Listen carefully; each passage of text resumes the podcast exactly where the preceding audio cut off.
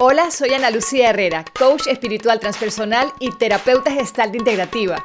Estás aquí y ahora, un programa encaminado hacia la apertura de conciencia, la transformación del individuo y el crecimiento espiritual. ¿Qué mejor momento que hoy para trabajar en ti, aquí y ahora? Ahora sí puede entrar mi invitado. ¡Ey! Bueno. Échate, échate para acá y pégate cerquita. Quiero presentarle a este señor. Yo siempre te digo, cada, cada seis meses o ocho, yo te escribo y te digo, Mijael, tú sabes que yo te quiero mucho. ¿Verdad que te lo pongo? Y yo siempre respondo que yo también te quiero mucho. Bueno, les cuento que Mijael Blalwine eh, fue mi primer profesor de yoga. Y yo después de todo, ¿por qué di contigo? Creo que estábamos en un edificio de, de trabajo y yo dije, ¿qué es esto? Y yo entré a Aquila eh, Danza y Yoga, que era en esa época. la yoga y danza. En ese- yoga primero. Yoga, yoga y danza, ahorita es aquí la yoga. Eh, y empecé a dar clases contigo, Mijael, y como que, a pesar de que la clase era de yoga, como que me abrí, se me abrió como que una puerta de cosas que yo no entendía que eran. Y yo decía, aquí hay algo. eh, y yo quería investigar ese algo. Hicimos muchas sesiones privadas, dije para hacer yoga, y quedamos hablando de la bolita del universo, de los planetas y de los dioses y todas estas Pero cosas, ¿no? Eso es yoga. Totalmente. Eso es yoga. Totalmente. Y ese es el tema de hoy, Mijael. Eh, Primero que nada, quiero que, que lo sigan en sus redes sociales. Aquila Yoga Institute. Yoga Institute. eh, tus- tu estudio está en. En el edificio Bixa, que es el mismo edificio del Hilton, en la avenida de Balboa, pero se le entra por la calle Aquilino de la Guardia, en el piso 32. Exactamente. El, el edificio Bixa, Aquila Yoga Institute. Deben entrar entonces a, su, a sus redes sociales para que lo puedan seguir. Mijael es lo máximo. Entonces, exacto. Entonces yo daba una clase de yoga, pero quedábamos hablando del universo y se me abrió el cerebro y la mente de una manera increíble y quedé con muchas... Yo quedé contigo, Mijael, desde el principio con mucha muchas ganas de saber algo. Y yo me acuerdo que tú me decías como que métete, lo que pasa es que te da miedo. Y yo decía, era como que sí, yo no quería, era, pero era miedo a tocar con uno mismo, probablemente. Yo creo que eso es muy común. Lo he visto muchas veces. La gente tiene, quizás eh, por cuestiones de, de cultura de muchos años, esta noción de qué pasa si me meto en toda esta locura de la filosofía oriental, de la meditación, de los espíritus. ¿Qué pasa si tengo que cambiar ahora mi creencia de toda mi vida? ¿Qué pasa si tengo que cambiar quién soy? Pierdo mi identidad. Exactamente, ¿no? Y, y- ya- para, para que nos digas qué significa la palabra yoga o por qué me sucedió esto y que lo quiero, es una cosa lindísima que quiero compartir con ustedes. En esa época yo estaba haciendo yoga y mi mamá, que es la Madre Teresa de Calcuta, me regañaba y me decía, no hagas yoga, que eso es el diablo. Yo decía, pero ¿qué tiene que ver esto y esto y la respiración con el yoga? Como que no me cuadraba, pero mi mamá en verdad piensa que yo entré en una secta X loca, ¿no? Entonces, aquí viene la pregunta, Mijael, ¿qué es yoga? Yoga significa unión y realmente no es una religión per se, pero sí quisiera decir, para aquellos de ustedes que están diciendo, pero es que yo he escuchado que yoga y el espíritu y la... re-". Sí tiene una parte que es de espiritual, vamos a decirlo. Tiene una creencia en Dios, no es una creencia en Dios igual a la que estamos acostumbrados y la forma en que el yoga cree en Dios, por así decirlo, o percibe a Dios, no es incompatible con la forma en que las otras religiones lo ven. Uno puede adaptar las enseñanzas del yoga a cualquier tipo de creencia que tú ya tengas, o incluso si no estás seguro de qué creer, te puede ayudar a entrar en contacto contigo mismo y a tener una creencia que tenga un poco más que ver con lo que tú sientes y percibes y no tanto con lo que te impone la sociedad o la cultura. Pero entonces cuando dices que sí hay un Dios en el yoga, ¿cuál es ese Dios? El Dios puede ser el que yo quiera, Jesús, Krishna, Buda, whatever.com. de .com particularmente de- desde Desde hoy, 2500 exacto. años. Para los millennials.com puede ser tu Dios, definitivamente. Hace 2500 años cuando Patanjali escribió, Patanjali es un eh, tipo que escribió un libro que se convirtió en el libro clásico del yoga. Y no necesariamente es el único libro, pero es un compendio que la gente asume es una buena forma de entender lo que en la época se llamaba yoga. Y él cuando habla de Dios, cuando te habla acerca de cómo tú puedes acercarte a Dios, utiliza las palabras Ishta Devata que significa realmente el Dios de tu preferencia o la forma en que tú asumes es lo divino. Y ya entonces en esa época, en la India, habían tantas formas de aproximarse a Dios que Patanjali ya te decía, ¿sabes qué? No es el Dios único que tiene una sola forma. Tampoco te decía hay muchos dioses. Dios en todas las religiones es uno solo. Y mira que ahora que dice forma no solamente te habla de un hombre, de una forma también te puede decir que tu Dios puede ser el sol o tu Dios puede ser tu papá, no sé, puede ser tú mismo, ¿me explico? en ese sentido sí hay una enseñanza acerca de lo que Dios es en cuanto a, a Purusha siendo la palabra que utilizan para determinar a una conciencia universal que no tiene nacimiento, no muere. O sea, esta idea del infinito ya estaba siendo parte de lo que era Dios. Lo que pasa es que por ejemplo, en la religión cristiana, la gente no siempre asume a la forma de lo divino como la parte infinita. Quieren tener algo un poco más tangible. Para entenderlo, ¿no? Claro, o para relacionarte con él, o con ella, o con... Lo que sea. Ajá. ¿Verdad? Eso, entonces la cuestión es, cuando tú dices yoga y religión, no es tanto una cuestión de religiones, ¿cómo puedes ayudarte a aproximarte, a relacionarte con eso que para ti es divino? No importa qué nombre le des, no importa qué forma tiene en tu cabeza. Quiere decir entonces, Miguel, que yo puedo ir a tomar una clase de yoga contigo y yo puedo estar en mi religión X, vamos a decir que si soy católica, en, Semana Santa, en Jesús, en María, en que me encanta tal persona que yo sigo en cuanto a la religión. No, no, no se divide. No va a llegar un profesor de yoga y me va a decir, no creas en esto. O sea, puedes utilizar tu práctica de yoga y pensar en lo que quieras. A mí honestamente me gustaría hacer una, una aclaratoria aquí que no sé si es del todo política, pero yo no soy muy conocido por ser muy diplomático. En el mundo del yoga realmente hay dos formas de enseñar. La primera tiene que ver con una forma muy universalista, una forma que te ayuda a integrar no importa qué religión tengas y hace lo posible inclusive en el modo de presentar la clase de yoga de no meterse en temas de hinduismo. Lo que pasa es que el yoga nace de la India y tiene un montón de prácticas dentro de ella que el hinduismo tomó para sí. Entonces, cuando hablamos de Ishtadevata, nuevamente, como el yoga viene de la India, entonces el Ishtadevata típico en la India es, bueno, vamos a hablar de Krishna o vamos a hablar de Shiva. Y si tú presentas eso en una clase de yoga. Claro, la gente, la gente queda como que, Dios mío. Y esa es la razón por la cual mucha gente se asusta y dice, pero ya, o sea, tú, yo vine aquí a hacer yoga y tú me estás hablando de Krishna. Sí, hay que tomar una clase de yoga y verlo de una manera más universal. Bueno, nuevamente, yo creo que esto tiene que ver un tanto con cómo el profesor lo presenta. Yo presento mis clases de una forma totalmente universalista y trato en la medida de lo posible de pedirle a la gente que aproxime al yoga desde su punto de vista y no desde el mío. Claro, yo, creo, yo pienso ahí, Miguel, que como les digo, hay, hay un trabajo personal también. Tú vas a una clase de yoga en la India, en Nueva York, en Panamá, no importa que en las paredes hayan fotos de X personas, tú llevas a Dios por dentro y de eso se trata un poco y tú llevas a tus creencias y eso no tienes que cambiarlo para poder realizar una clase de yoga. Yo creo que es lo importante, ¿no? Un buen punto y me gusta que lo, tomes de ese modo. O sea, yo, yo lo que quiero presentar es, la segunda forma es, aquí está Shiva y aquí está Krishna, que puedo entender, como te digo, que asuste a mucha gente. Ahora, dentro del hinduismo, y esto también me gustaría aclararlo, sí, hay Krishna y hay Shiva, pero es una religión monoteísta estos dioses, por así decirlo, no son realmente un panteón de distintos dioses a los que tú de algún modo tienes que hacer reverencia y de lo contrario no puedes hacer yoga. No, es simplemente que del mismo modo en que hay gente que se aproxima a Dios más a, través de María o más a través de Jesús, bueno, en la India de repente es más a través de una figura distinta como Krishna. Pero si tú sientes, como dices tú, que tu manera de creer en Dios viene de otro lado, tú entras a la clase de yoga y cuando ellos están cantando en Krishna, tú estás de todos repitiendo Total. Nadie te va a robar tu manera de creer, no te la pueden robar.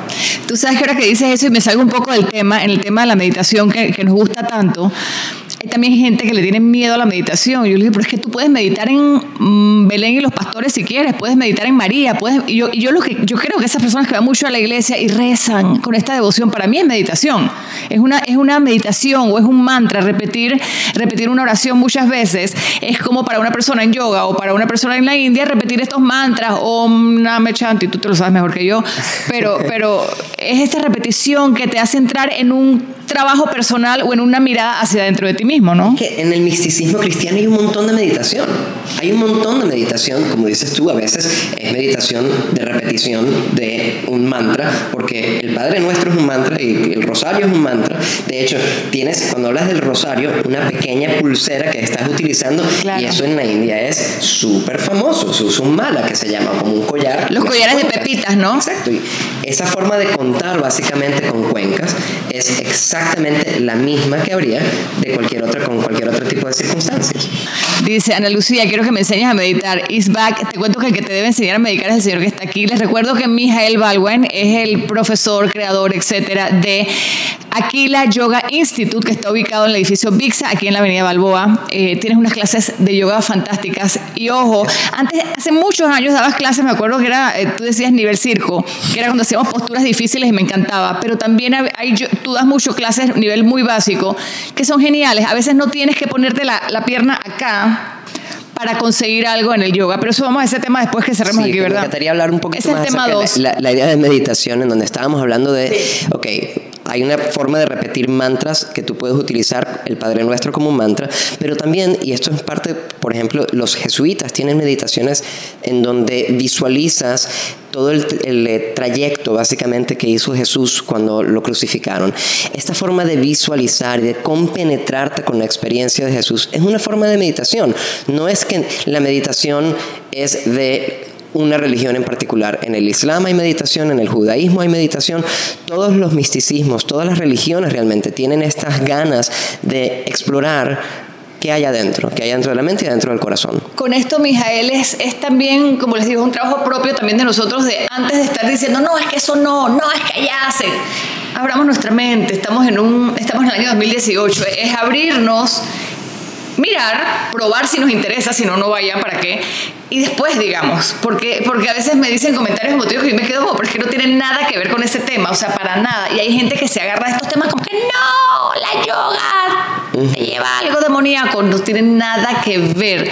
Al revés, y yo en mi caso personal, a mí el yoga me ha hecho una mejor persona, o por lo menos me ha hecho empezar a caminar hacia un camino, valga la redundancia, de querer ser una mejor persona. Más, más que me ha hecho una mejor persona, me ha enseñado un camino en donde yo sé que si voy por ahí voy a ir más equilibrada.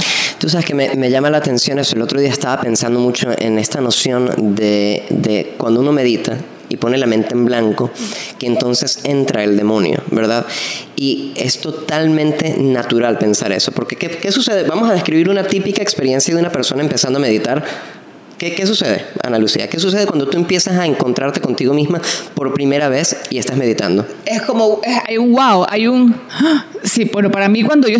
Hay una calma increíble, pero en ese increíble asusta un poquito. Yo no, yo no creo que para la mayoría de la gente es una calma inmediata. Sí, toma tiempo. Sí, exacto. Tú, tú ya estás en el otro... Tú ya pasaste esa curva donde creo que te olvidaste de que al principio cuando uno medita hay mucha ansiedad.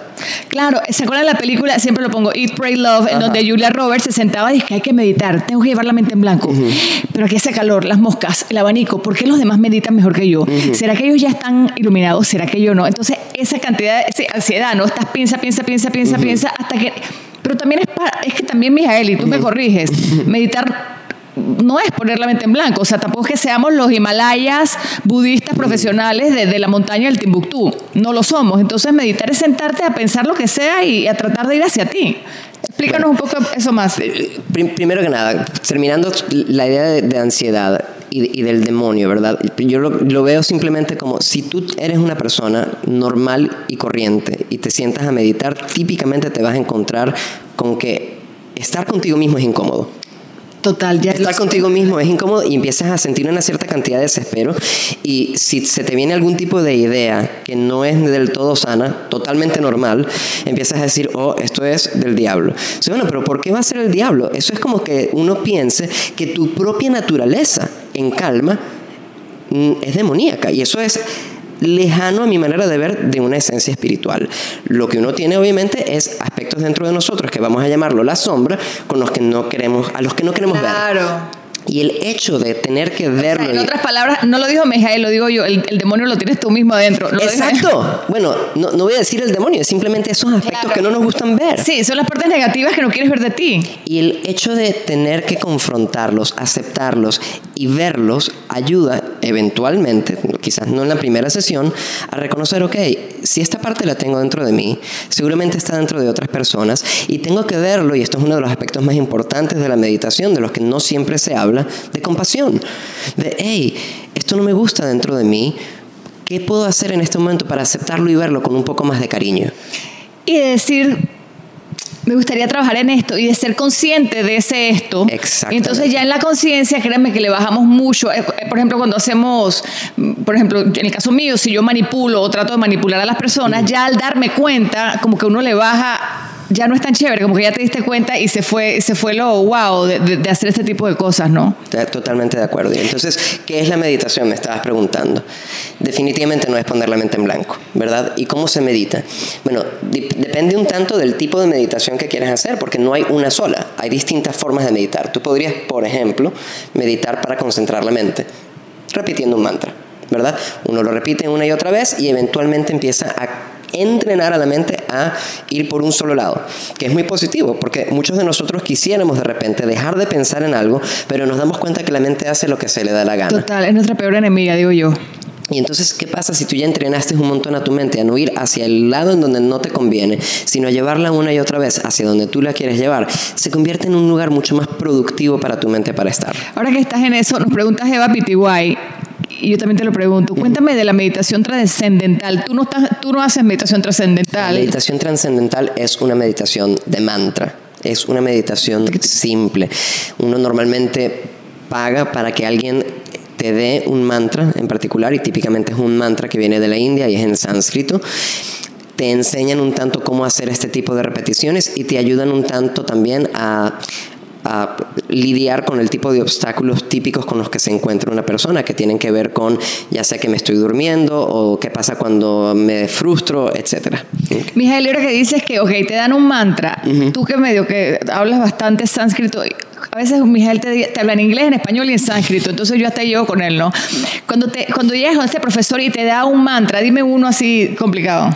Om Namo Bhagavate Vasudevaya. Ok, me diste eso, y entonces yo digo, Dios mío, y si esa persona me está diciendo algo malo, y entonces me va a poner a repetirlo 700 veces, ¿cómo sé si lo que estoy diciendo no es malo? Por suerte tenemos el poder de la internet, Ana Lucía. Hoy en día no hay Google. secretos. Exacto, sí. O sea, le dice, bueno, escríbeme ese mantra, no lo quiero repetir todavía, déjame ver qué significa y déjame ver si tiene realmente, si está alineado con mis creencias. Eso para los escépticos y los miedosos, así que ya saben, el internet nos ayuda en eso. Claro. que sí, claro que sí. ¿Y por qué tienes que utilizar el mantra que te dio otro? ¿Por qué no escoger tú un mantra que diga, por ejemplo, aquí y ahora? O yo puedo.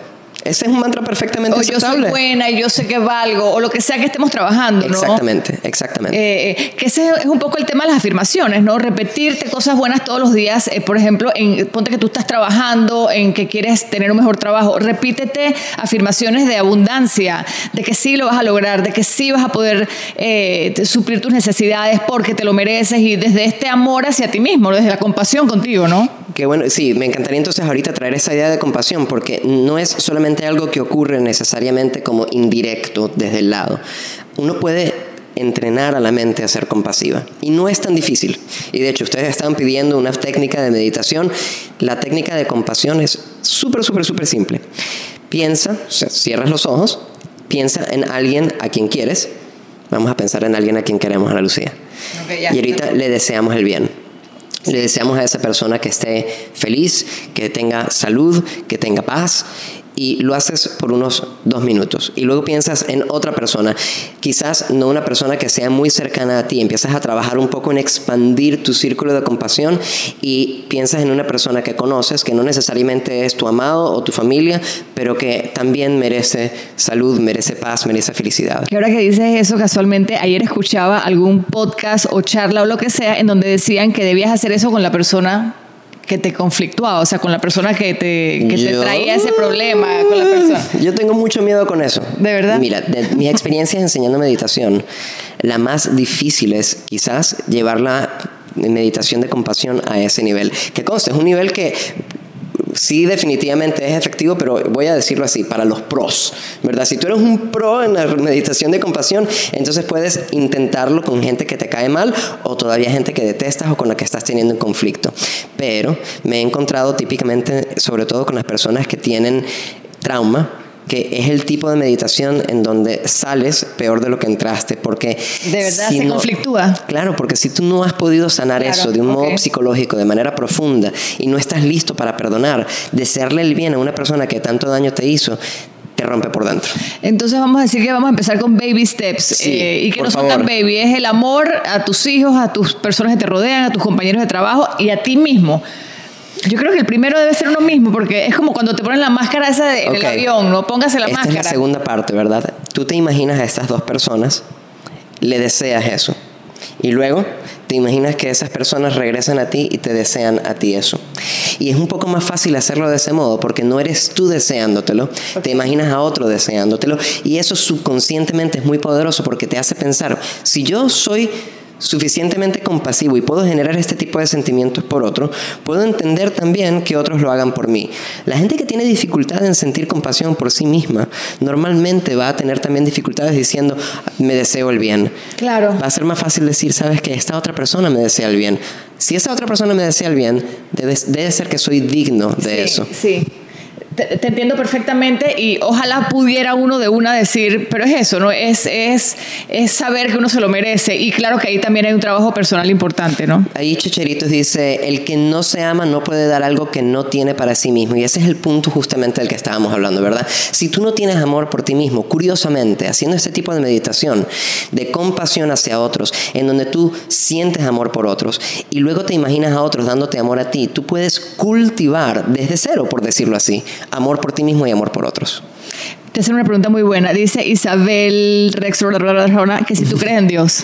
Pregunta importante. Yo creo Una en vez Dios. una respuesta tan divina de eso que amo, pero bueno, a ver si la dices de vuelta. Yo no tengo ni idea. Ahorita me da mucha curiosidad qué dije. Era mi misma respuesta, es la que yo, la que yo mantengo, pero la pregunta fue para ti, empieza tú. Ay, no, no se vale. Ok, bueno, primero que nada depende de qué es Dios. Para ti, si me estás preguntando que si creo en Dios, un señor allá arriba con una barba y un bastón decidiendo qué me va a pasar y qué no me va a pasar y al que le tengo que rezar para que me haga favores, no. Yo no creo en ese Dios. Si me preguntas que si creo en el amor como fuerza universal que de algún modo le hace que este universo funcione, sí. Si me preguntas que hay una conciencia infinita que permea a todo el universo, sí, sí creo en ese Dios. Entonces estás diciendo que Dios es amor y que crees en un Dios que es amor, es una fuerza de amor. Correcto.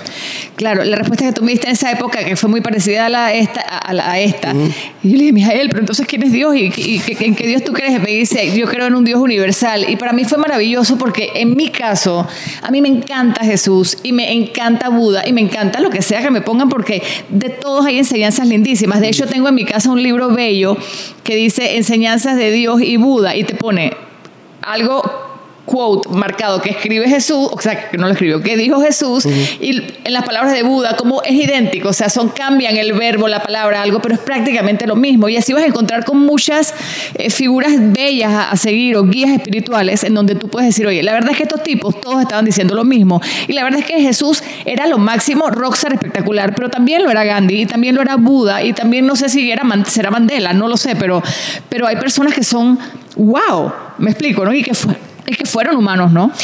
Y yo creo que eso es para mí una, una, de las evidencias, por así decirlo, de Dios o de lo que es espiritual. Si yo quiero pensar en lo que es espiritual, me pregunto entonces, en todo el mundo, en todas las culturas, ¿quiénes son considerados santos? ¿Quiénes son las personas que más nos inspiran a vivir mejor? Claro, y hoy en día, ¿no? Porque, claro, sabemos de unos santos que se murieron hace muchos años, pero hoy en día ya deben haber personas guías.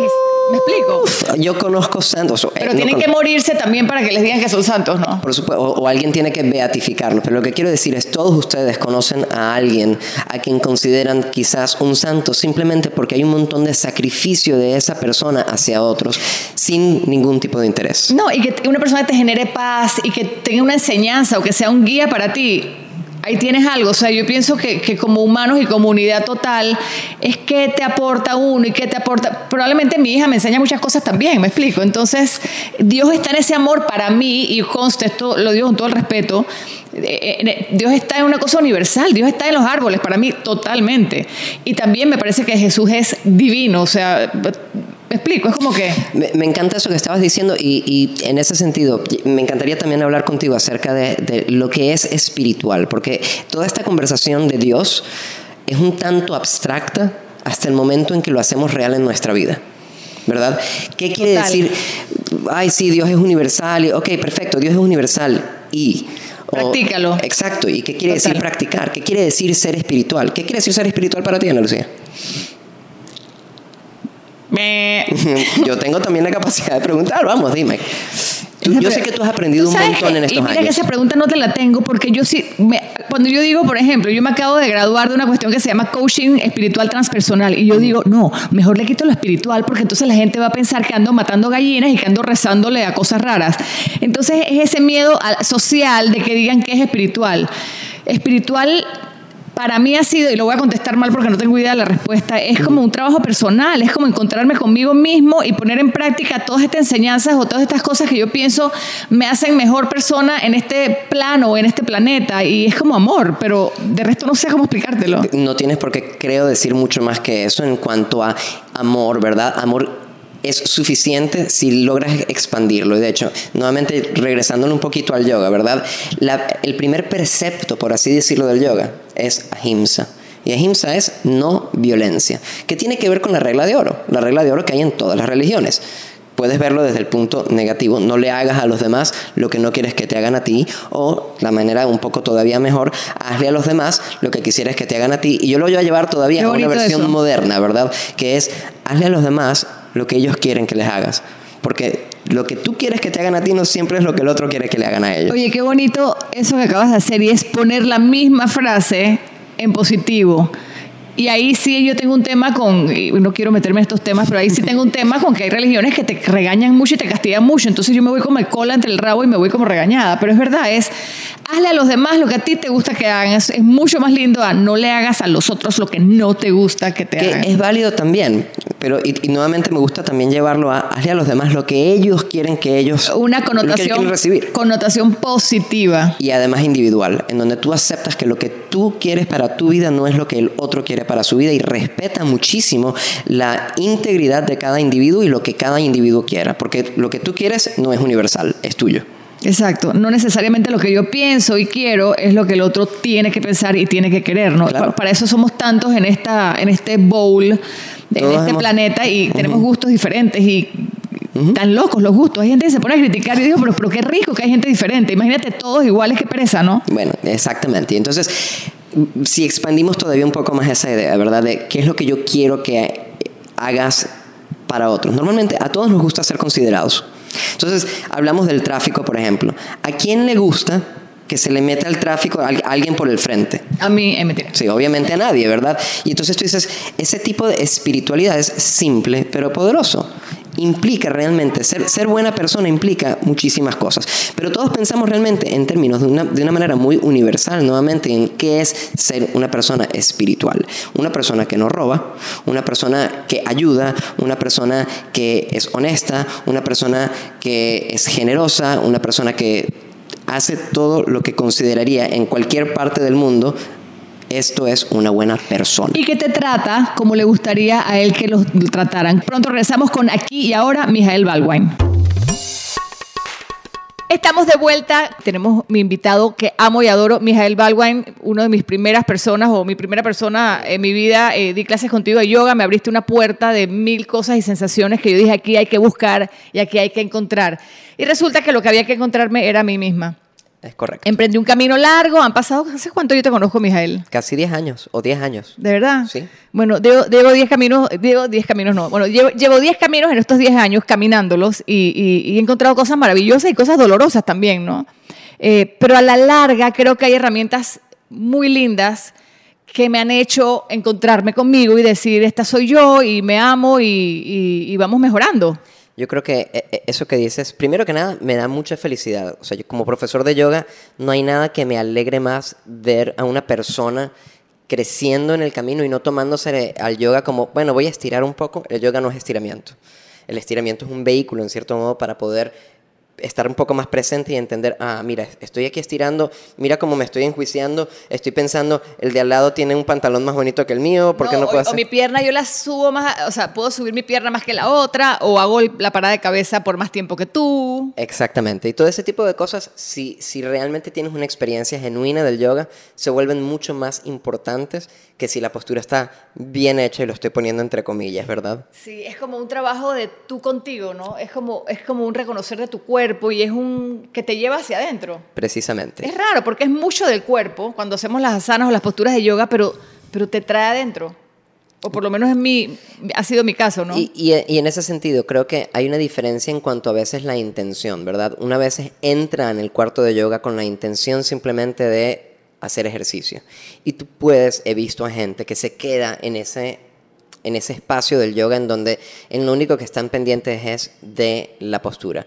En algunos casos, incluso con esa intención, al final de la clase, donde hay este momento en donde la gente se acuesta y se relaja, algo cambia. Es como imposible para algunos estar en ese espacio y no tener esa experiencia de encontrarse consigo mismo. Es como que llega un punto en que te rindes y te entregas y dices, ya, sí. ¿Verdad? Es como surrender. En, eso, en esos momentos yo veo normalmente que empieza realmente el camino del yoga, en donde la persona empieza a cuestionarse si realmente está viviendo una vida alineada con sus verdaderos principios. Pero qué raro, ¿no? Yo, yo en tus primeras clases me pasaba mucho. Yo hacía como estas posturas que ustedes saben cuáles son: la mano para arriba, el pie para el lado, abre la pierna. Y me empezaba a mover acá adentro una cosa rarísima que yo decía, ¿pero qué me está pasando? Y muchas veces para el final de la clase me entraba una lloradera, pero era una lloradera de, de felicidad y como que de unión. Me pasaba eso. Ahora lo estoy entendiendo más. Era como que yo como que quería abrazar a todo el mundo. Yo creo que Ana Lucía, que consta, estaba ya bastante lista para ese proceso. ¿ok? Tú, no, tú no llegaste en, en cero. A pesar de que quizás no habías hecho yoga antes, tú tenías un- una verdadera apertura emocional y de mente en donde tú querías realmente más que solamente las posturas y es por eso que lo encontraste y lo encontraste relativamente rápido. Y lo, lo encontré rápido y también lo pierdo porque en la falta de práctica, eh, yo hago una clase de yoga hoy probablemente, es que también eso pasa, a eso me pasa a veces y a veces pasan un año y no me pasa. Entonces, estas ganas de volver a lograr lo que logré hace un tiempo, ¿saben? Cuando como que lo haces súper bien y quieres volverlo a hacer súper bien. Y es soltar eso también, es como que, bueno, algún día volverás si le da la gana y si no, no, ¿no? Bueno, e- en ese sentido, a mí me encanta poder traer filosofía yógica, pero de una manera que sea lo más práctica posible, ¿verdad?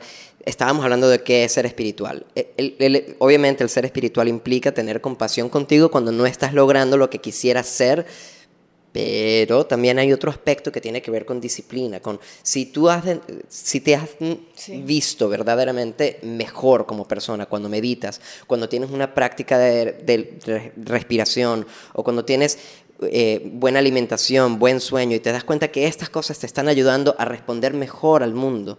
Porque que conste, no hay ningún tipo de Buda que pueda entrar en, en Panamá y estar en, en el día a día súper estresante y luego regresar a casa o estar con, sus tra- con las personas con las que colaboran en el trabajo y ser un Buda. Para ser un Buda tienes que tener cierto nivel de relajamiento y tienes que poder lidiar con tu estrés. Entonces, si te das cuenta que no estás siendo el tipo de persona que tú quieres ser, ¿qué prácticas te están ayudando no solamente a bajar el estrés, sino a comunicarte con la persona que tú quieres ser? Ahora que dices eso, Mijael, y, y aquí digo una experiencia propia, lo increíble, y estoy seguro que les pasará a muchos, lo increíble es que ya yo sé que si como mejor me siento mejor. Ya yo sé que si hago ejercicio me siento mejor. Ya yo sé que si medito a diario, ni siquiera a diario, ponte que tres veces a la semana yo floto, pero no lo hago. Una de las mejores, de los mejores consejos que puedo darte entonces es preguntarte con quién te estás rodeando. He escuchado en varias ocasiones un dicho que me parece súper acertado y es que somos el promedio de las cinco personas con las que más pasamos el tiempo. ¿Y eso qué quiere decir? Si tú pasas el tiempo constantemente rodeada de gente que medita, te va a hacer natural hacerlo y te va a inspirar a hacerlo. De hecho, no hacerlo te va a hacer sentir fuera de onda, ¿verdad? Si tú estás constantemente con personas que cuestionan tu meditación y te llaman loca por hacerlo, entonces te va a ser mucho más difícil lograr un hábito de meditación. Ok, entonces cambiaré a mis amigos a unos amigos meditadores. O para que ustedes sepan, amigos míos, o se ponen a meditar o los dejo. obviamente no es mi intención decir, ahora tienes que No, cambiar a todos tus amigos, pero sí obviamente empieza a acercarte a la gente que tiene prácticas y hábitos con los que te quieres Es alinear. verdad, Es verdad. Bueno, y ahí mismo va también, y ahí abrimos otro tema que no lo vamos a abrir, pero es que rodéate de gente que no esté hablando mal todo el tiempo los demás, rodéate de gente que venga con ideas positivas, aunque tenga problemas, porque todos tenemos problemas, pero es la... ma- Yo sí, dice mi amigo yo sí, yo sí te voy a cambiar, dice siempre terminamos comiendo, pero tú también tienes, mi amigo yo sí también tiene enormemente esa picazón de, él está también en la puerta de hacer y te las veo un montón, yo sí quiere hacer esas cosas y quiere aprender y está como que, ¿sabes? Cuando estás como que sabes que hay algo, pero no te has metido todavía del todo, ¿no? Yo, yo veo a la evolución como, y, y me, me refiero a la evolución de todo el mundo, no solamente de las personas, sino de las instituciones y de los países, no como una línea recta. Tú no ves a Panamá creciendo necesariamente en línea recta. Uno lee el periódico a veces y se, se siente un poco mal y dice, wow, ¿a dónde va el mundo? ¿Verdad? Se, se nos está yendo al demonio. Y realmente lo que está sucediendo es que el mundo evoluciona, pero no evoluciona en una línea recta, sino que hace un poquito para arriba y hace un poquito para abajo. Estamos mucho mejor de lo que estábamos hace 100 años como países y como mundo. Ese es otro tema que tenemos que tocar. ¿ah? Ok, pero en este momento Eh, vamos, es vamos demasiados a, temas, sí, vamos a irnos ahorita simplemente a la parte Yoga, personal, yoga, ¿verdad? La sí. idea de, de evolución personal y, y si tú quieres ser una persona más espiritual. ¿Y por qué el yoga tiene que ver con esto si los yogas son unas posturas? Porque el yoga obviamente te ayuda a tener esta idea de voy a lidiar con mi estrés, voy a poder conocerme a mí mismo, voy a poder estar un tanto más tranquilo con quién soy y eso me va a permitir también estar un poco más tranquilo con cómo es la gente alrededor mío, ¿verdad? Cuando me puedo aceptar un poco más como soy, puedo aceptar un poco más a la gente como es. Quiero hacer un paréntesis y recordarle que quiero que sigan a Mijael Balwain. Mijael, por el apellido no lo van a encontrar porque ni yo sé escribirlo todavía. Yo tampoco. Exacto. Eh, eh, y vas a seguir Aquila Yoga Institute. Aquila con K. Aquila con K. Aquila Yoga Institute. Exacto. ¿Verdad? Que eh, tienes tu estudio, está en el Bixa, en la Avenida Balboa, es un estudio lindísimo y es muy acogedor. Gracias. Y aparte de que das clases de yoga, haces muchas otras cosas, haces eh, terapias y también hace estos talleres maravillosos, que a veces yo me meto, no sé de qué son, pero salgo fascinada, de crecimiento personal, Sí. ¿verdad? Bueno, es, es realmente mi pasión, ¿verdad? Mi pasión no es eh, las posturas per se.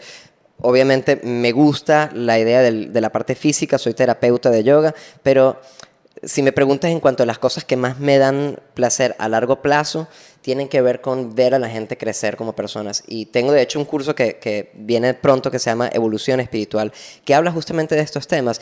Y a mi manera de ver es un tanto curioso porque la gente espera que sea solamente, por ejemplo, meditación. Sí vamos a aprender a meditar, pero aprendemos a estar en pareja. Aprendemos a tener nuevos hábitos que son algo, parece algo que fuese realmente súper mundano o cuadrado o como si fuese casi corporativo, que tiene que ver con nuevos hábitos, pero estábamos hablando de disciplina, ¿verdad? ¿Cómo haces para lograr una disciplina que sabes es buena para ti, pero no, has- no ha calado todavía en tu vida? Bueno, hay veces en donde necesitas un poco más de herramientas. Y es también, en, en eso que dices, es también decir, bueno, esto, esto me suma, entonces no lo agarro, esta persona me suma. Esto suena feo y egoísta, pero las pasadas me dijeron que el Dalai Lama dijo que había que ser inteligentemente egoísta y me agarré de eso. Entonces, si me sumas a mi vida, estoy, estoy y todo lo que me suma lo voy a, y me suma a mi propósito, ¿no? Yo, y claro, y también trato de traer a los otros e invitarlos, no es que voy a dejar a los otros tirados, pero, pero es que me suma, que me hace feliz, porque al final venimos aquí a disfrutarnos esta maravilla de planeta, ¿no? Bueno, sí, y, también a ayudar, fíjate. Patanjali tiene una, nuevamente, ¿se acuerdan de Patanjali, el tipo que escribió el libro clásico del yoga? Tiene un sutra que es de mis favoritos, en donde él define a cuatro tipos de personas y qué hacer. Y esto te lo dice también en cuanto a evolución espiritual, como si tú quieres evol- evolucionar, esta es una, una técnica o una clave. Aquellas personas que, son que son felices, acércate a ellas. Rodéate de gente feliz si quieres ser feliz. Totalmente. Tiene sentido. Pero ¿qué vas a hacer con las no felices? ¿No te dice bótalas? Ajá, Te dice, pero... sé, te dice, sé compasivo con ellas. Luego te dice, gente que es virtuosa. Normalmente, ¿qué pensamos, verdad? Ay, sí, Menganito es doctor, tiene la esposa perfecta, tiene un carro perfecto, tiene la casa perfecta, lo detesto. ¿Verdad? Les tenemos envidia. Y Patanjali, sabiendo eso, decía, ya va, ok, a las personas que son virtuosas, tenles, eh, alégrate por ellos, por decirlo así, ¿verdad? Que es difícil trabajo, sí. Por supuesto, es difícil alegrarnos por la, por la gente a la que todo le sale bien, que son súper inteligentes y hermosos, y, o sea, es difícil. ¿Y qué vas a hacer entonces con la gente que no es virtuosa? ¿Qué vas a hacer cada vez que leas la prensa y dices, "Ah"? esa persona que está haciendo algo que no me gusta o que escuchas en la radio algo que tú dices, esto no es justo? Bueno, ese tipo de cosas engendran típicamente muchísima rabia. Y Patanjali te dice, en- in- ayúdate con ecuanimidad. Ecuanimidad quiere decir básicamente, no que no te importe, ¿verdad? Pero que no te lleven y lo- que los éxitos no te lleven demasiado para arriba y que los fracasos no te lleven demasiado para abajo. Que, Que, al no te afecte. camino, ser equilibrados y estar ecuánimes, no, no, no Exacto. dejar que nada ni nos vuele la cabeza en lo negativo ni en lo positivo. Miguel, había una pregunta interesante ahí y decía alguien por ahí arriba que fue una clase de yoga muy buena, etcétera, ta, ta, ta, pero que había una foto de una mujer hindú en la en la en, en- en póster y eso le incomodó. volvemos a lo mismo, la persona piensa que entonces tiene que ir a rezarle a alguien, ¿no? A veces son guías espirituales. Es Hay- como si tú vienes a mi casa, perdón, Miguel, Sí. si yo te invito a mi casa y te encuentras una foto de Gandhi o un póster de Mandela, ¿te sentirías mal? Yo creo que no. Claro, yo lo entiendo. Lo que pasa es que acuérdate que estás en una clase, ¿verdad? Entonces la gente está esperando que le van a enseñar y, y tienen quizás la expectativa, me van a enseñar posturas, ¿qué hace esa señora allí? Y mi sugerencia es la que dice Ana Lucía, pero que conste, o sea, primero que nada, no todas las clases son iguales, no todos los estudios son iguales, de repente necesitas buscar alguna clase, algún estudio en donde te sientas más cómodo, en donde no se toquen ese tipo de cosas. En donde Miguel no hay pósters de nadie. Bueno, pero que, que- que conste, de todos modos, lo que. Y, y no se lo tomen a mal, ¿verdad? A mí hay otro dicho que me gusta mucho que dice que la gente que se ofende fácil necesita ofenderse más, más rápidamente o, o más frecuentemente. ¿Cómo así? Explícalo. Claro, porque la gente que se ofende fácil verdaderamente no ha encontrado suficiente resistencia en su vida hasta el punto de decir por qué me estoy ofendiendo. Es un poco como Don Miguel Ruiz, que en sus libros, de verdad lo recomiendo, se llama Los Cuatro Acuerdos. Él decía que uno de los cuatro acuerdos más importantes es nada es personal. Esa señora hindú no tenía nada que ver contigo y no te está pidiendo nada. Y si, incluso si la profesora te pidiera, cree en esta señora hindú, es tu mente, es tu corazón. Tú vas a creer lo que tú quieras. Si tú puedes aprovechar a tu clase de yoga, no debería de ponerte incómoda. No te estoy diciendo, te estoy diciendo no debería de ponerte incómodo. Si te pone incómodo, obsérvalo, pero no necesariamente tienes que actuar al Y respecto. entonces decides si le prestas atención a la señora de la foto hindú o no le prestas atención. O quizás no le prestas atención, pero tomas en cuenta de que hay una frase linda que ella repite y es algo que puedes es que puedes, recibir de cada persona, ¿no? Ah, bueno, no voy a meterme en la religi- religión de esa señora de la foto, pero ella dice amemos a todos. Eso no está mal, o sea, tomemos lo bueno de los demás, ¿no? Yo creo que es importante estar seguro y entender lo que uno cree. Si tú estás seguro de lo que crees y estás y te sientes cómodo y tranquilo con tus creencias, ninguna creencia ajena te debería de incomodar. Punto. Y claro que eso no es tan fácil porque siempre somos seres humanos dudosos y tenemos miedos y no estamos seguros y ahí viene todo un tema existencial fantástico, ¿no? Que nos hace, que hace el mundo más interesante todavía. Perfecto, pero entonces acepta que tu incomodidad es tuya y no Y tiene no- nada que ver con esa señora hindú y tiene que ver con tú teniendo preguntas que son importantes y que no necesariamente tienen respuestas que van a servirte para siempre o que son absolutas para otros, ni siquiera son absolutas para ti. Pero esa incomodidad entonces es una invitación a cuestionarte cosas que deberías de cuestionarte en vez de simplemente pu- apuntar el dedo para allá y decir eso está mal porque estás tratando de venderme una religión. En el yoga normalmente nadie te está vendiendo una religión, te están simplemente mostrando una forma de practicar amor. Si tú la tomas de ese modo o no, es cuestión tuya. Decíamos entonces desde el principio del programa que yoga significa unión, que yoga no necesariamente son las posturas, sino es una serie de elementos que es unión, unión de... La mayoría de la gente dice cuerpo, mente y espíritu. Yo me cuesta decir que sí es eso, porque para mí tiene que ver un tanto más con unión de lo que yo llamo mi ego, que tiene que ver un tanto con mis creencias acerca de mí mismo, y unión con lo divino que va mucho más allá, que trasciende a lo físico, y cuando yo siento que eso, eso que está dentro de, por decirlo así, las cuatro paredes de, de mi cabeza, está de algún modo unido con la esencia universal que está dentro de todas las personas, de todos los animales, de todas las plantas, hay una sensación de unión con todo el universo. La unión de cuerpo, mente y espíritu pareciera indicar que es una unión que termina conmigo. Te hago una pregunta. Quiere decir que la unión podría ser como ser consecuente, o sea, lo que pienso, lo que digo, lo que siento y lo que hago debe ser consecuente. ¿Tiene algo que ver?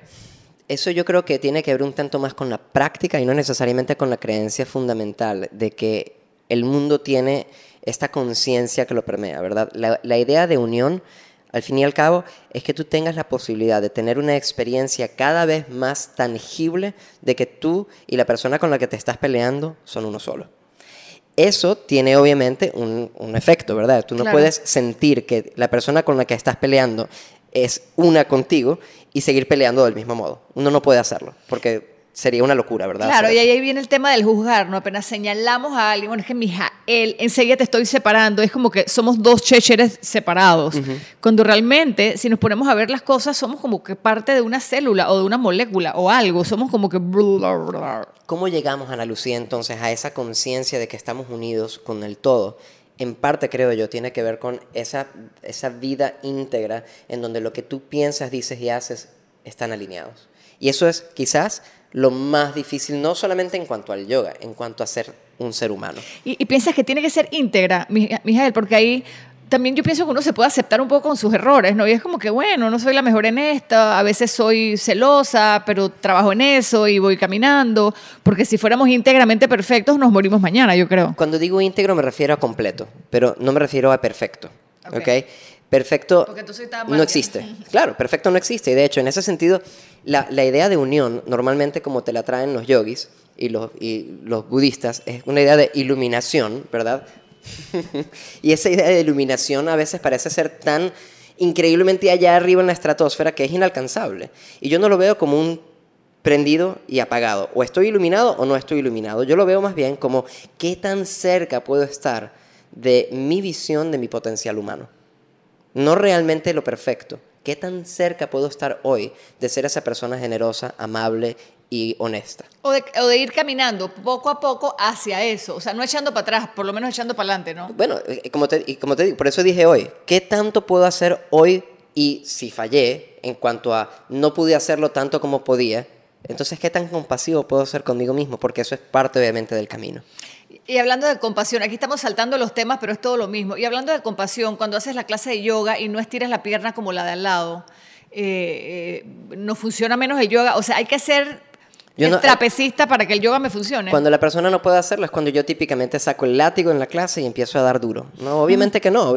Cuando, la persona no puede hacer la postura, como el de al lado, es el perfecto momento para notar el pensamiento, oye, no soy suficiente, y reconocer que lo que hace la persona de al lado lo está haciendo porque tiene un cuerpo totalmente distinto al tuyo.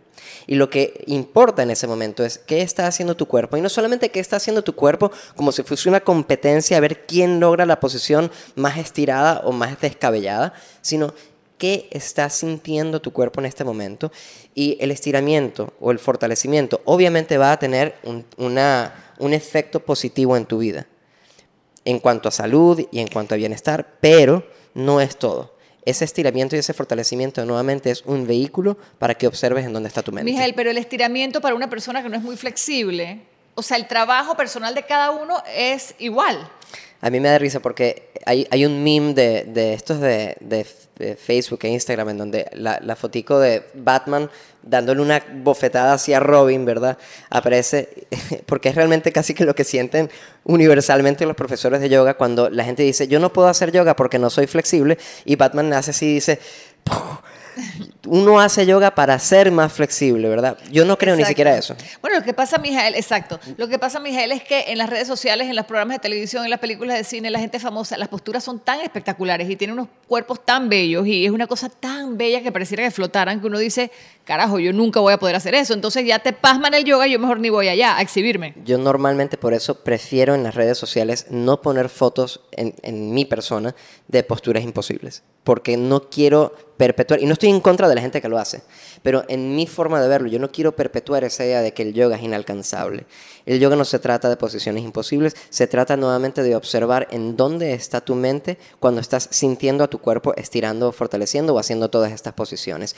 Si empezaste siendo poco flexible, uno de los efectos secundarios del yoga es que te vas a hacer más flexible. Si no tenías mucha fuerza, uno de los efectos secundarios del yoga es que te vas a sentir más fuerte. Secundario, el primer efecto que deberías de notar es en dónde está mi mente en todo esto, dónde están mis juicios, dónde está mi compasión por mí mismo.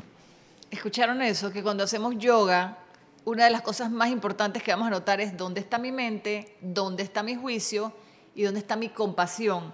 Y con esto ven que no necesariamente es hacer el split, ponerse la pierna detrás y alar la mano hacia adelante, ¿no? Correcto, correcto.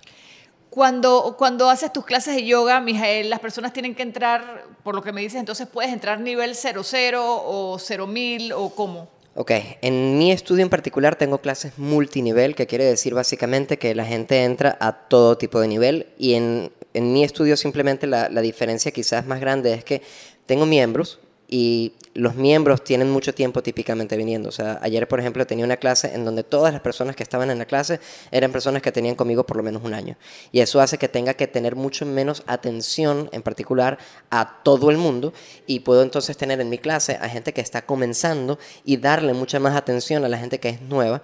Y como mis clases son multinivel, eso implica que en muchas posiciones yo te voy a decir, ok, las personas que quieren más hagan esta posición de este modo y las que quieren menos hagan esto de este modo. Eso te iba a preguntar porque entonces podría pasar que la persona se aburre porque ay, está una postura muy básica, ¿no? O... Pasa, obviamente, y, son las clases más difíciles como profesor de yoga tener una clase multinivel. Yo abogo, en, de todos modos, a pesar de que te estoy diciendo esto, en mi estudio, por ser tan pequeño, tengo un máximo de 17, 18 personas que, que, caben cómodamente en el estudio. Normalmente tengo que hacer clases multinivel, pero cuando yo tenía un estudio con dos cuartos, yo hacía lo posible por tener clases, como decías tú, de los que quieren circo y los que quieren, o sea, los que quieren circo. Lo digo, circo era lo máximo. Yo lo digo un tanto echando broma, obviamente, pero hay gente que tiene un cuerpo más flexible, más fuerte, que quiere explorar cosas más difíciles, y esas son las clases de nivel 2.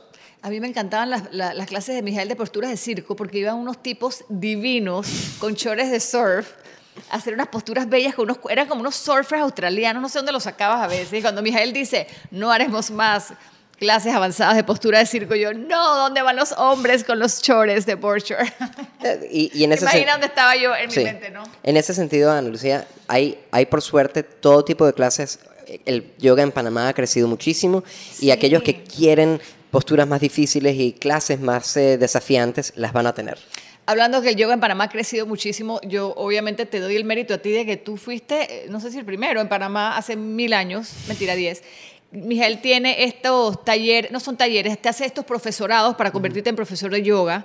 Eh, son difíciles, lo dice una alumna que ha entrado dos veces y las dos veces ha salido porque siente que no pasa los exámenes, pero mentira. tengo amigas que lo han pasado y son unas divinas. De hecho, personas que compartieron conmigo tus clases de yoga vienen a mi casa a darme yoga. Cuenta un poquito de, esos talleres de yoga, ¿cuándo los das para que la gente, los que quieren ser profesores de yoga también? El profesorado es una vez al año, ya empezó este año en marzo, tenemos un grupo divino y mm, realmente es una de las cosas que a mí más me gusta hacer porque puedo ir profundo. Como te dije, me gusta ver la evolución de la gente y en el profesorado veo un montón de evolución porque dura 10 meses. Es cierto, es difícil, pero es difícil porque enseñar yoga es difícil. Sí, yo pensé que en la clase de Mijael de, enseñarme a ser profesora de yoga, yo iba a hacer muchas posturas chéveres y resulta que me hiciste aprenderme no solamente todos los huesos y los músculos, sino que tenía que aprendérmelos en inglés, en español y en sánscrito. Entonces yo dije, no, hombre, mi mente... Ana Lucía está exagerando un poco, pero sí, en efecto hay mucha anatomía porque la expectativa típica de un alumno de yoga es, voy a ir a una clase en donde el profesor va a entender del cuerpo y si me duele algo al menos va a saber qué decirme en, para que cambie un poco la posición y ese tipo de cosas requieren de entrenamiento. Entonces, y también para no hacerle daño al cuerpo de otra persona, no ponerte a estira, sí, tú puedes y por le, supuesto. le zafas un pedazo de algo, ¿no? Y, eso desde el punto de vista quizás un tanto en el extremo negativo, pero en el extremo ahorita de, de optimización y que la clase se sienta realmente, perdón, bien, tú necesitas también no solamente entender del cuerpo, sino entender secuencias. Mi expectativa también es que el profesor pueda hablar, aunque sea decentemente y de una manera, aunque sea básica, de historia y de filosofía. Y todo eso toma tiempo. Y yo lo trato de hacer en un periodo de 10 meses. Si me preguntas, lo trataría de hacer en dos años, no en 10 meses, pero al comprimir eso en 10 meses se hace intenso. Hay mucha tarea. Ya lo saben, entonces Aquila Yoga Institute, ahí están las redes sociales, Aquila con K, Yoga Institute, eh, en el edificio VIXA, ahí está Mijael, clases de yoga fantásticas, divinas, se encuentra mucho ahí, aparte tienes tus talleres y aparte también están el profesorado de yoga, que es maravilloso y que ha sacado toda esta gente, muchas, pues que tiene más de, 100, más de 100 personas se han graduado. Y tomando en cuenta que en Panamá el yoga, cuando yo llegué, al menos hace 10 años, no tenía muchos profesores. No habían tres, yo creo, habían cinco como mucho. Sí, eh, definitivamente ha tenido una influencia grande en, en, la movida del yoga en Panamá, que es algo que me enorgullece y me contenta mucho. Claro que sí. Este, no sé si tiene alguien alguna otra pregunta, Mijael. Eh, el tema era, el yoga no es una religión, era lo que queríamos hablar. Eh, y espero que todos hayamos entendido que, que, yo creo que la religión se lleva dentro de cada uno y el Dios lo tienes dentro de ti y no porque vayas a un lugar en donde te ponen una foto o te hacen rezar otra cosa, tienes que pegarte a eso. De hecho, cuando viajamos, los invito también a tener una mente más abierta. Vas a otro país, hay otra cultura, hay otra religión. Qué lindo que estas personas tienen esta devoción por otros. Quizás no la entiendo, la comparto, pero es lindo que cada ser humano encuentre lo que lo mueve y lo que lo hace ser mejor persona. Para mí yo creo que eso es el buscar a Dios y el aceptar a los otros, ¿no? A, mí me gusta mucho esa expectativa de... Yo, yo, yo, tengo la expectativa de encontrarme siempre con nuevas culturas y nuevas formas de pensar y, y no hacerlo de un modo en donde necesariamente quiero compararme, pero sí quiero aprender, ¿verdad? De, de, de, todo y de todas las personas y culturas. Y en cuanto a aquellas personas que tienen un tanto de aprehensión de probar nuevas cosas, recuerden que estamos todos en una búsqueda. Todos los seres humanos queremos encontrar un poco más de lo que es cierto, de lo que es verdad. Y si tú consideras que cada persona que nace en este planeta típicamente nace en el seno de una familia que ya tiene una forma de pensar que te inculcan, ¿qué sucedería? ¿Qué hubiese sucedido en tu vida si hubieses nacido en la mitad del Medio Oriente en un país musulmán y tú eres cristiano?